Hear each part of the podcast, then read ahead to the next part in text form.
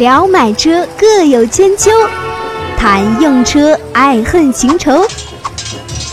百车全说，你听我说。欢迎各位来到今天这期百车全说，我是三刀。今天这期节目我们聊什么呢？我看到很多的一些啊这个评论里面都在讲，好多人都在提说，哎，三刀啊，你你你你经常有的时候节目里面会讲说这个 4S 店在挪车移车的过程当中，因为大家都知道 4S 店都非常挤啊，就很多 4S 店的车都摆的非常密密麻麻的啊，就是挪车的过程当中啊，有一些喷喷擦擦的车，我就非常想知道这些喷喷擦擦的车去哪里了啊，是怎么处理的？这个有些时候呢，三刀在讲这期节目之前啊，我觉得还是跟大家提个醒啊。这个叫中国有句古话叫什么呢？叫不干不净吃了没病。就是讲什么呢？就是说，就是你你你既然想吃啊，就吃这个菜吃这个饭啊，你就不要去太在乎这个这个它是怎么做出来的啊。那有人说这个你今天讲这个话是什么意思呢？就这个意思嘛，就还要我再说的明白一点吗？啊，就是说。你明知道 4S 店的车就密密麻麻的挨得那么紧，对吧？然后 4S 店又有很多销售嘛，很多都是流动性很强的啊，很多都是新员工啊，新员工有很多又是大学刚毕业，时间都不是很久的啊。你既然都知道这么多的一些客观因素了，那你就直接能推导出来嘛，对吧？这些大学刚毕业、驾照拿的时间也不长的人啊，平时要帮你在那么狭隘、狭窄的地方啊，不是狭隘、狭窄的地方去帮你挪车啊，就难免会遇到一些碰擦，是不可避免的。那这些车怎么办呢？啊，今天这期节目就跟大家来聊一聊啊，就 4S 店里面的这些啊喷喷擦擦的啊，有一些小碰小擦的车子啊，甚至于有一些大碰大小大擦的啊，不是大碰小擦啊，大碰大擦的一些啊，当然了，这个能不能判定为事故车呢？啊，这可能还达不上事故车这种判断标准啊，就这些车怎么办？那我们今天这期节目就好好聊一聊。其实呢，在 4S 店啊，你你你换位思考一下，如果你是一个 4S 店的老板。你说只要是碰过的车，我都不卖啊！这些车我都啊内部处理掉，我就实打实的，就是这个车就是碰过的车，我就不当新车卖。你觉自己觉得，你扪心自问一下，你是 4S 店老板，你觉得现实不现实啊？不现实啊，绝对不可能啊！所以说怎么办呢？就是碰哪边，那就两种选择嘛。就如果这个地方被碰了，就两种选择：第一，碰了哪边，那就做哪边的漆。这很容易理解，对不对？哪边要是喷啊、刮擦了，那钣金做个漆。那一般正常小刮擦的话，可能钣金都不需要，直接底漆啊一喷，然后直接啊就是挂粒子啊，然后上个上个上个正常的就是原厂漆啊，原厂漆。但是呢，很多人会觉得说，那这么操作的话，那那我岂不就是买的一个喷过漆的车嘛？那这样的话会有两两种可能性啊，就是一种就是 4S 店会跟你讲，就是说这个车。啊，这可能是在它可能是个畅销车型，也可能是一个滞销车型。如果是畅销车型的话，啊，有可能会跟他讲说，啊，给你销售销售员就跟就领导跟销售讲嘛，就说我们实实在在的跟客户讲啊，就为了避免将来出现矛盾，就说这一处是喷过漆的啊，但是因为这一处是喷过漆，所以这辆车呢，啊，原先是让五万啊，现在我就给你让六万啊，原先是让五万，现在让五万五啊，就这样的一个描述有没有啊？有。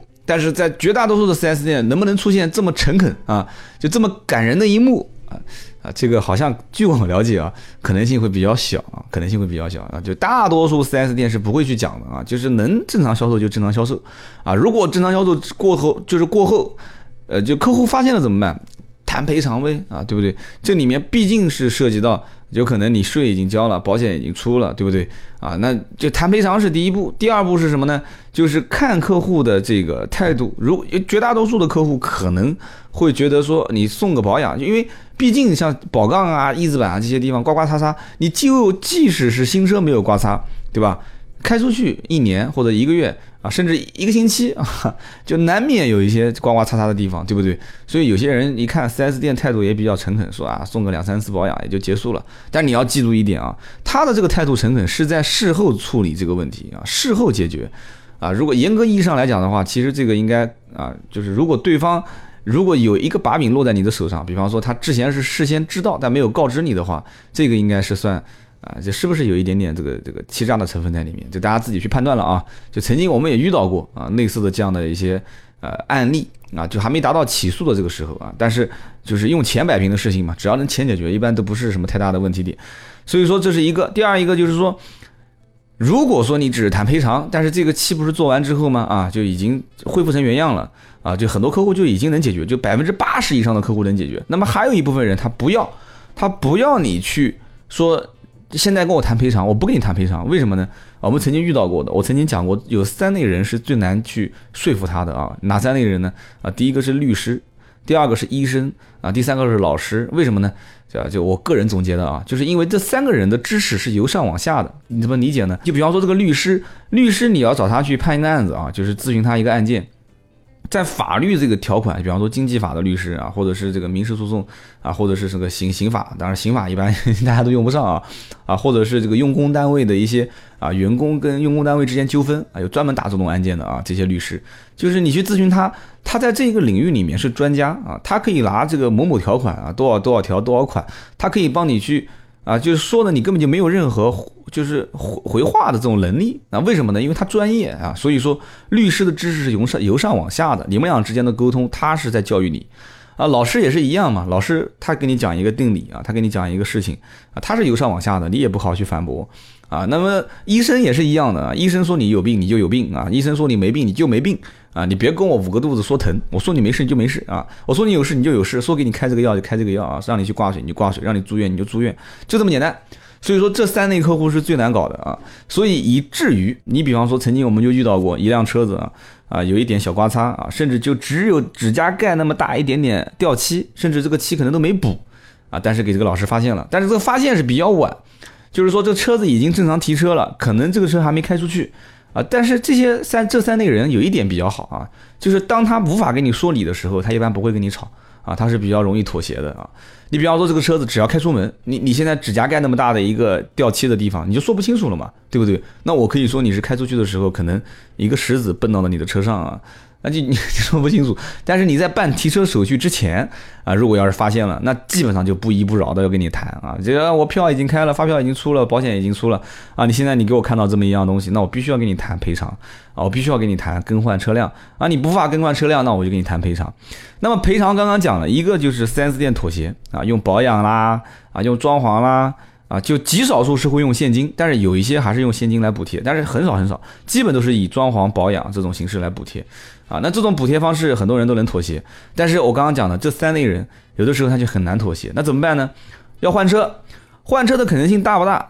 在你没有交购置税之前，就是换车的可能性是有的。大家一定要听好了啊，就是在没有交购置税之前，换车的可能性是有的，但是还是比较繁琐。为什么呢？啊，首先一个呢，就是。这个新车发票需要重新开，原来在财富制度，就是国家的相关的这个税收啊，税开税务登记就税务票的这个制度不是很不是叫完善嘛，就是不是管得很严的时候，啊，它是可以 4S 店直接作废，然后当月或者是次月的时候，直接跟这个这个税务局之间啊就重新补开发票，然后就就就不是叫就重新作废，重新补开，然后那边做一个登记就可以了，啊，这个我不太懂啊，就财务这方面的知识，但是现在不行了啊，至少从去年我。离职之前的那段时间就已经开始不行了，啊，就是哪怕你比方说有的时候财务的这个打发票的机子就是有一个字压线啊，你现在这个票就正常需要重新开啊，就更别说你因为这个车子出现问题了，你需要去去重新开，因为你跟发票本身没关系嘛，对吧？你是客观原因啊，对不对？你需要重新开发票，非常复杂啊，需要把你原先开出的那几年，好像一共是一十七年还是一十九年，你要把这九年重新。拿到税务局，而且需要说明什么原因啊？是客观原因还是主观原因？你要把这个原因写清楚了，然后盖上你们公司的公章，然后由财务去到税务局去报备啊。税务局通过说可以了，你才能重新开，就很麻烦。就基本上你当天说要重新开发票，当天重新去把车重新办一个手续，然后再开走，这种可能性很小。所以说耽误你的时间啊，非常耽误你的时间，这是发票的事情。那么其次就是。打临牌啊，临牌倒还好，临牌重新打一个也是要花费用。那么再其次就是什么呢？就是你要重新把你的保险退掉。为什么呢？因为你保险用的是你的身份证，这没问题啊。然后你的车架号，那这就有问题了，因为你要换车嘛，对吧？你车架号得重新开啊，所以说你还得重新要打这个保险啊，退原来的保险，重新打保险。所以说，而且这个还不能叫打批单啊，就大家都知道，要是保险，如果你买过二手车，或者说你在啊二手车可能还不至于，你要是买过新车。追加过一些保险条款，或者是修改过保险条款的时候，你应该知道，保险公司有一种说法叫打批单。打批单就是追加一些，比方说我新增一个保险啊，一个险种我没有买盗抢险，我现在新增个盗抢险啊，或者我把中间的五十万的三责调整成一百万的三责啊，你可以打个批单。但是你要把你的车架号，就整个车辆的型号变更，甚至是你车辆的这个这个，反正你只要你只要把这个车换了，你肯定是你要把保险退了重新买。那么退重新买的话，商业险倒还好，商业险是基本上是按天来折算的，但是交强险就很麻烦。交强险的退，那基本上折算的比例也其实也还好，但是很麻烦，就是要到什么就是保险公司的总柜台，然后乱七八糟的，就是很多事情要带这个带那个，反正非常非常耽误时间。所以换车一般是经销商包括客户两方面都不太愿意去采取的一个措施。而且客户如果说要是啊选择要是退换的话，前提条件是我刚刚讲的，就是在这辆车购置税没有交之前啊，就是选择退换的话，那么退换的过程当中耽误了那么多时间。最后客户还是反过来追究商家，让商家去赔偿啊！这就是我刚刚前面讲的，就是啊，就是有一些 4S 店基本上是在之前是不告知的，就是这些已经啊，比方说做过漆的啊，或者是钣金过的这些车啊，这是小分小擦的。那么就是说，如果真的出了事情了，那么就赔偿，赔偿分两分两步走啊。第一步就是。简单的拿保养啊，拿装潢啊，就极少数是用现金来给你赔偿。那么一般都能说得过去，4S 店跟销售、跟客户之间打打感情牌，就基本上就过了。但是特别认死你的人，一般会选择两条路：第一个就是退车，那么第二个我刚刚没讲，第二个是什么呢？就是哪个地方曾经你给我做过漆或者怎样的，你就给我把这个整个零部件给我换掉啊！你如果是前保杠做过漆，换保杠啊，要要一字板做过漆，那就真没办法了啊！我刚刚我收回我讲的话，不是换一字板。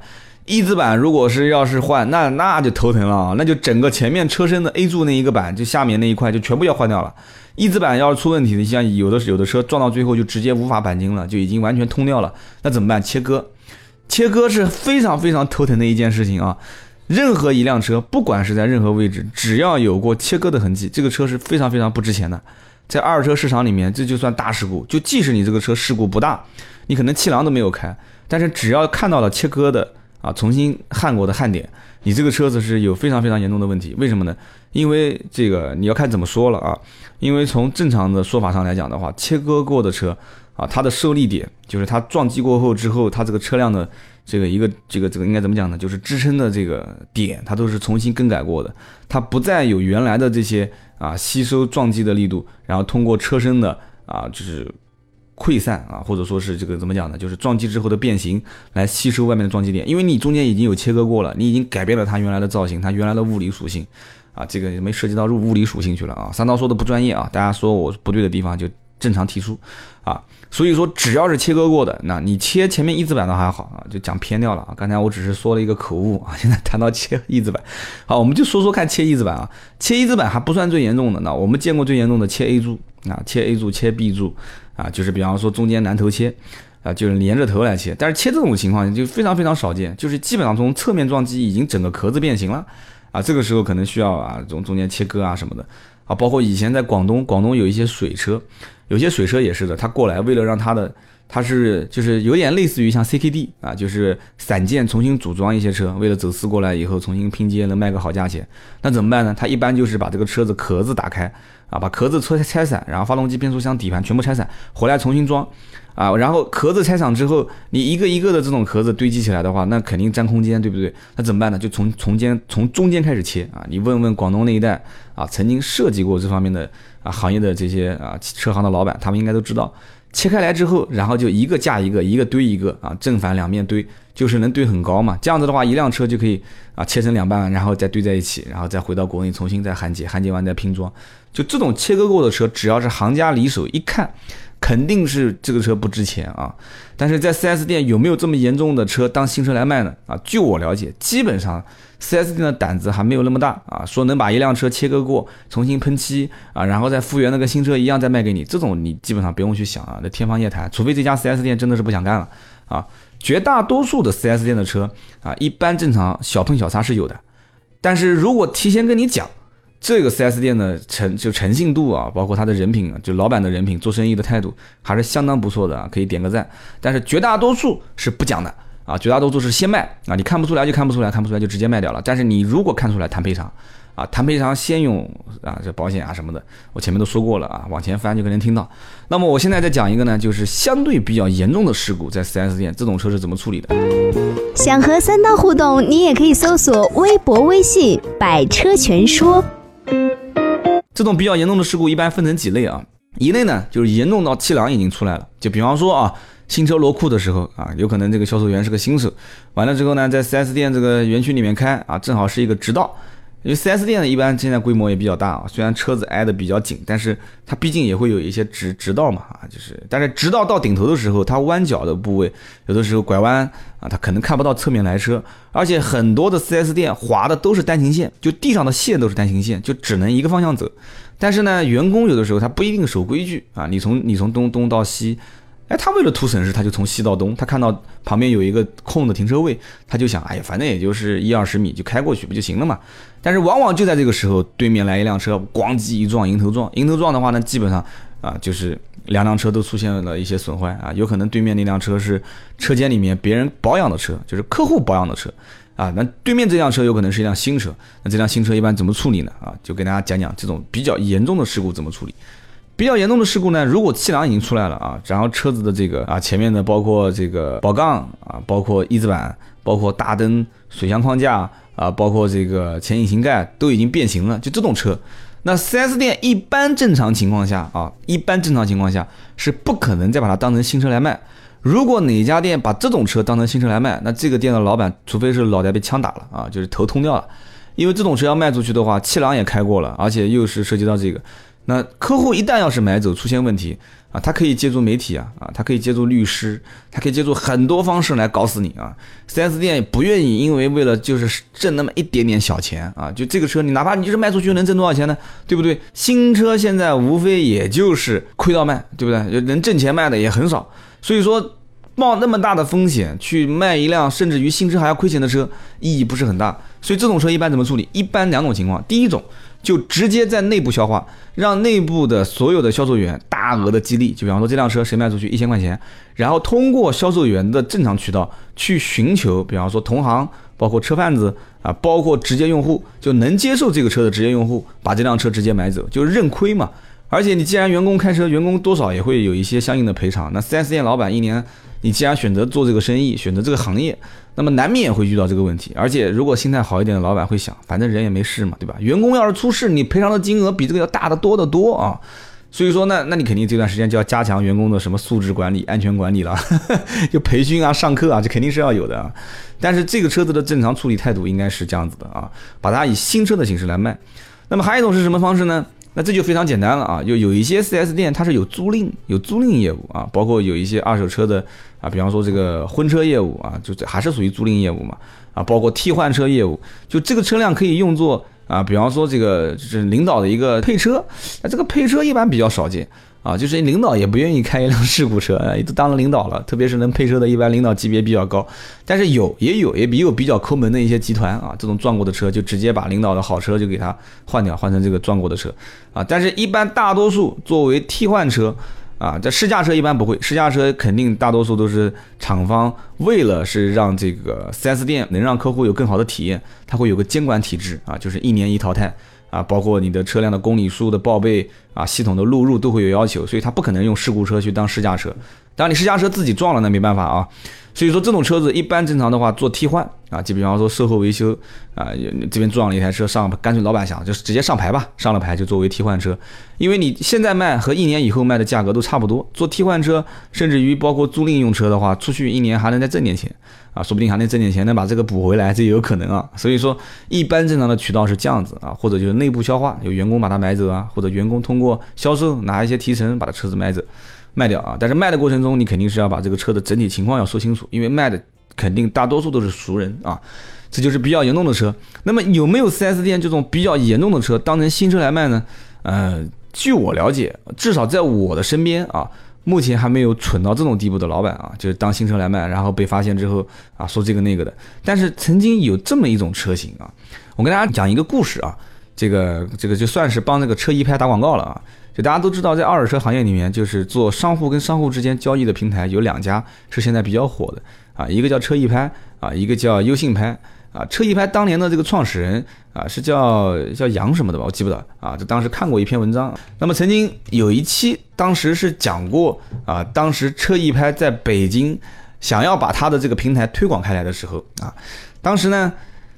车一拍就想入驻 4S 店，就让 4S 店用这个平台。当时有一家 4S 店的老总就不太相信这个事情，他说：“你用一个什么样的这个这个评估流程能就他叫二六八 V 嘛，两百六十八项检测标准啊，你能用什么一个这个东西能检测我的二手车？我不信啊！二手车按他们的想法都是用啊很多年经验的一些评估师啊，通过肉眼通过一些经验来判断啊。那你现在我不太相信，他就拿了一辆就拿了一辆 4S 店的试驾车，这是北京的一个北京现代的 4S 店老总，就给车一拍去拆开来看。啊，结果车一拍拆开来就看了吗？啊，就检测完检测来去检测去检测来，拿很多种仪器，啊很多人围着车绕半天，啊，就是就像前段时间这个周鸿祎的奔驰 S 六零零啊，然后让私家平台过来共同来检测，共同来拍卖，啊，最后以两百多万的价格啊成交给了某平台，啊，就大家都互相都赚了嘛，对吧？周鸿祎要做手机，大家都知道了，这个事情也炒作一下，然后四个平台也炒作一下，都赚了，最后被谁买走了？大家都知道啊，他看了一下新闻，都都。都是在炒作话题，然后三方、四方、五方都能得利。车一拍当年就干了这么一个事情，就是北京现代的 4S 店的总经理拿了一辆车给他去啊检测，检测来检测去，发现一个很奇怪的现象，就是这个车不是事故车。那大家听好了啊，今天这期节目我们就在讲 4S 店这些车怎么处理啊。就是当时测试的这辆北京现代的老总开过来这辆车，它不是事故车，但是在很多的位置。都有拆卸的痕迹，哎，这就很奇怪。你想啊，一辆车很多地方都有拆卸的痕迹，那就明显这是个事故车。但是事故车呢，它的这个水箱框架，你比方说前保杠，前保杠撞了之后，那它前面的这个防撞钢梁应该是有修复的痕迹，它没有，那就很奇怪。那么它的后保杠也是一样的，后保杠也有拆卸的痕迹，而且非常明显，但是它没有喷漆的痕迹，而且它也没有后保杠的这个拆开来之后的里面的防撞钢梁也没修复过。所以当时就百思不得其解啊，然后呢，当时就把这个报告给那个现在的北京现代 4S 店总经理看啊，总经理看了之后就笑说啊，说这个检测还是比较准的啊。那么什么原因呢？他就后来揭晓了这个就揭晓揭晓答案嘛啊，答案就非常简单啊，就我当时一看其实也就知道是怎么回事了。他这辆车实际上就相当于是老总平时自己开的车，或者说是 4S 店用于退换的，就是这个像替换车一一类的这种车型，也就是说经常会有一些。啊，就类似于，就像我们刚刚讲的商品车，商品车碰了之后，商品车本身是没有保险的。那么在一些替换车啊，或者是老总自己开的这些车子当中，他这些车本身是有保险的。那么没有保险的车，刮擦这些东西，那如果直接钣金修复之后卖给客户，就我刚刚前面讲了嘛，就有些车子钣金修复之后直接卖给客户，这也是要担风险的。所以最稳妥的方式是什么呢？就是从一个没有修复过的。啊，就比方说才刚上牌时间不长的这些车上，但是有保险的，下一个保杠就是同样颜色、同样型号的型号的车啊，下一个前保杠安在刚刚那台车就是擦过的那些车上，听懂了意思吧？把它拆下来，拆下来之后把这个安上去，最多也就几十分钟时间，那么这辆商张商品车不就又恢复原样了吗？对吧？没有做任何钣金，没有做任何喷漆，对吧？大家就恍然大悟了。但是有人要问了，说那那辆车就是那辆老总开的车，或者是替换车，那不是就？有事故了吗？就刮擦过了吗？没关系啊，那个车有事故报案不就行了吗？对不对？就那辆车在路上擦的嘛，就是单方责任、单方事故不就行了吗？直接报案，保险公司赔，然后钣金做漆，4S 店自己开发票自己报掉不就 OK 了吗？所以大量的 4S 店的事故车啊，或者说叫小事故车、小喷小擦，基本上百分之九十就是这么处理的啊，就是说哪边零部件。啊，出问题了就直接拆，拆完之后就换，换完之后再安上去。但是也有一些 4S 店为了图省事啊，因为毕竟你拆装，呃，如果要是细心的话，这个比钣金做漆还严重。应该怎么跟大家解释呢？就是说。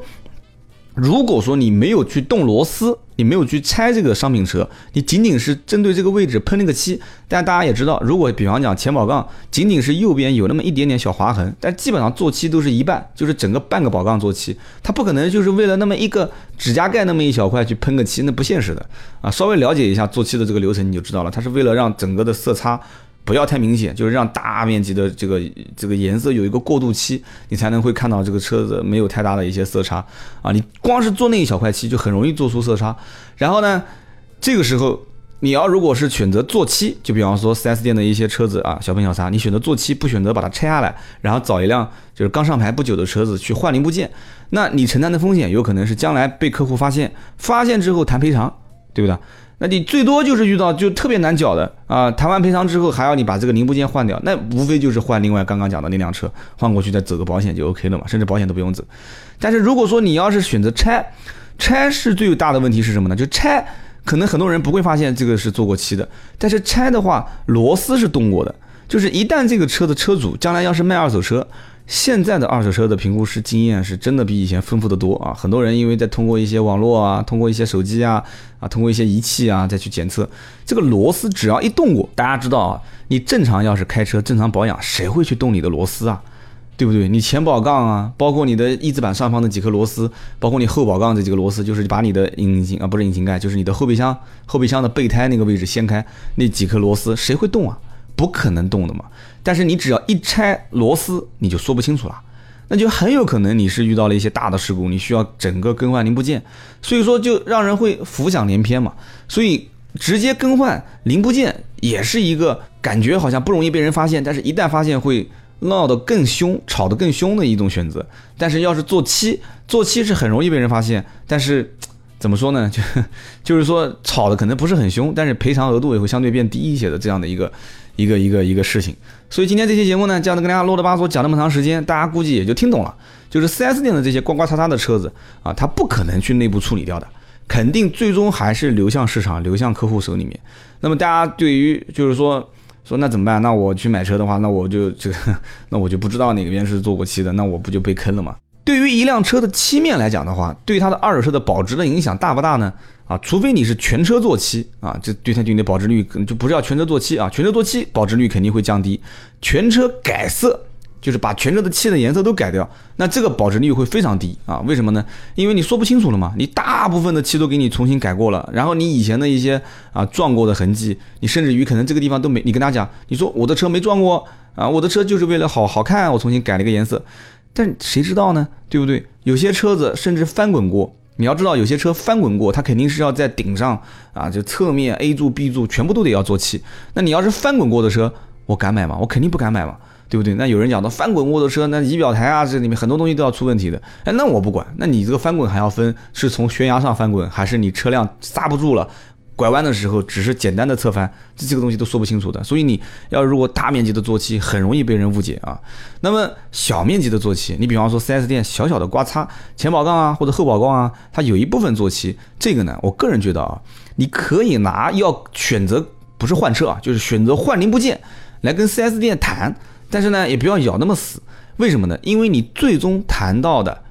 比方说他送你一个三次保养、四次保养，那你条件可以高开一些嘛。这个是你自己得利，你自己想想看，其实你拿一个宝钢做漆也就那么一点钱，你说不定出去你自己做也就花那么一点钱，对吧？然后你能拿到三五次保养，对吧？三次保养、四次保养、五次保养，还是能折算比，就是从我个人来讲的话，还是比较划算的。所以有的时候呢，我看有一些客户是。啊，心比较狠啊，就是要的比较多。完了之后呢，又需要在这个基础上再把东西更换掉，甚至要换车还要再赔偿。那有的时候你要太过分，可能最终的结果，因为国家也没有相应的法律去保护消费者，说因为这个原因它是涉及到欺诈，然后怎么样怎么样的。因为你要知道，你千万不要忘了，你在把车开出 4S 店之前，你还干了一件事情。就是你在验车清单上面签过字啊，绝大多数百分之九十九的 4S 店肯定是让你签了字的。你要硬是跟他这样的吵的话，他会说：你看你是有负责任的，因为你在清单上面已经签过字了。你说当时我没看啊，你直接拿过来让我签的，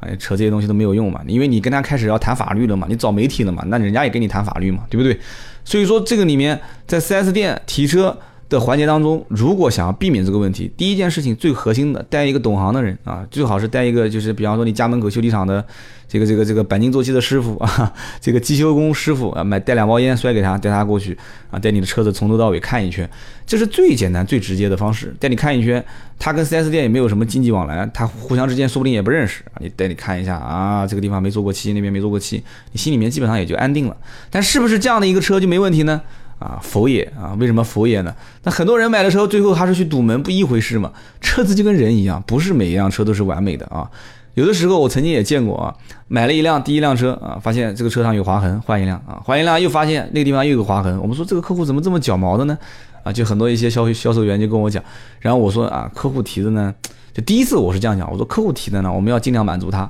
啊。第二次又是一个头发丝那么长一个划痕，又要换车。唉，我当时有点不理解了，啊，然后我就跟客户也做思想工作，不行啊，遇到一个特别难讲话的，还是要换车。但我也能理解，因为人家买个新车嘛，对吧？心里面总归总归是希望是最完美的那辆啊。但是因为这毕竟很复杂，又是要退保险，又要退发票，然后重新开。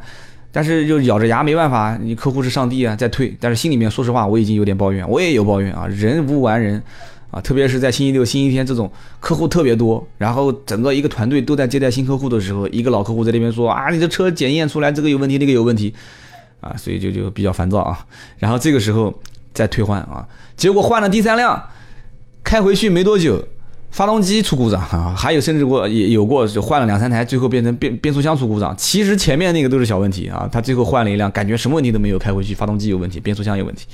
所以说这个呢，有的时候真的买车跟抽奖是有点像啊。今天这期节目反正就跟大家讲了，就是讲了这个关于 4S 店的一些碰碰擦擦的一些车是怎么处理的啊。我们重新跟大家理一下最。人性化的啊，最赞的、最点赞的这个 4S 店，一般会跟你解释说啊，这辆车左前保杠有过一次修复的痕迹，但是呢，问题不大，我给你优惠幅度多打点折啊，这个是最点赞的啊，小碰小擦。那么第二种就是什么呢？先不跟你说，先不跟你说，直接卖给你啊，你看得出来就看得出来，看不出来拉倒啊，看出来之后啊，卖既然卖给你了嘛，发票、保险什么名牌都出来了，那就谈赔偿。谈赔偿的话，一般用保养、用保险。啊，不是保险，用保养、用装潢来给你补贴啊，反正只要不给你钱，什么补贴你就只要说说了，总经理签个字就结束了，然后走个账就把它走掉了嘛，对吧？那么赔现金的有没有？极少数啊，为什么呢？因为你从 4S 店套现金出来赔偿给你，这种可能性不大，涉及到很多制度。那么第三种是什么呢？就是有些人说我不要赔偿啊，或者说我要赔偿，但是我要你把我。就是我发现的这个做漆的地方，你给我更换成新的东西啊！就是你给我更换成新的零部件，我也跟大家解释了啊，喷漆跟更换零部件之间的区别是什么啊？有什么好处，有什么坏处？听我前面的啊。那么再往后就是什么呢？就是比方说大事故车怎么处理啊？三刀也跟大家讲了，绝大多数的 4S 店不会把大事故车卖给消费者，因为他没有这个，我始终觉得他没有任何的这种，除非这个领导这个 4S 店的老总脑袋被枪打过了啊。他这个 4S 店的新车的利润率和承担的这个风险，就将来你投将来你要投诉他，他要投入的人力物力赔偿的金额都不值得让他去卖事故车，所以这个车一般正常内部处理啊，找销售员或者 4S 店老总自己就打几个电话就把它处理掉了啊，或者是做啊租赁用车啊，或者是做比方说替换用车，或者给哪个领导啊配个车啊，就平时开开这个车，开个一年就把它卖掉，就大致上就这么回事。那么好的，今天这期节目呢，就跟大家讲了啊，4S 店的这些啊。碰碰擦擦的车是怎么处理的？今天这期节目呢就到这里啊！大家听到最后的都是铁粉啊，一定要记得啊，轻轻的帮我点个赞啊，轻轻的点啊啊！然后最后呢，如果能留言，当然更好了啊！三刀是在此非常感谢啊，向你鞠个躬，谢谢谢谢谢谢谢谢。本节目由斗志文化制作出品。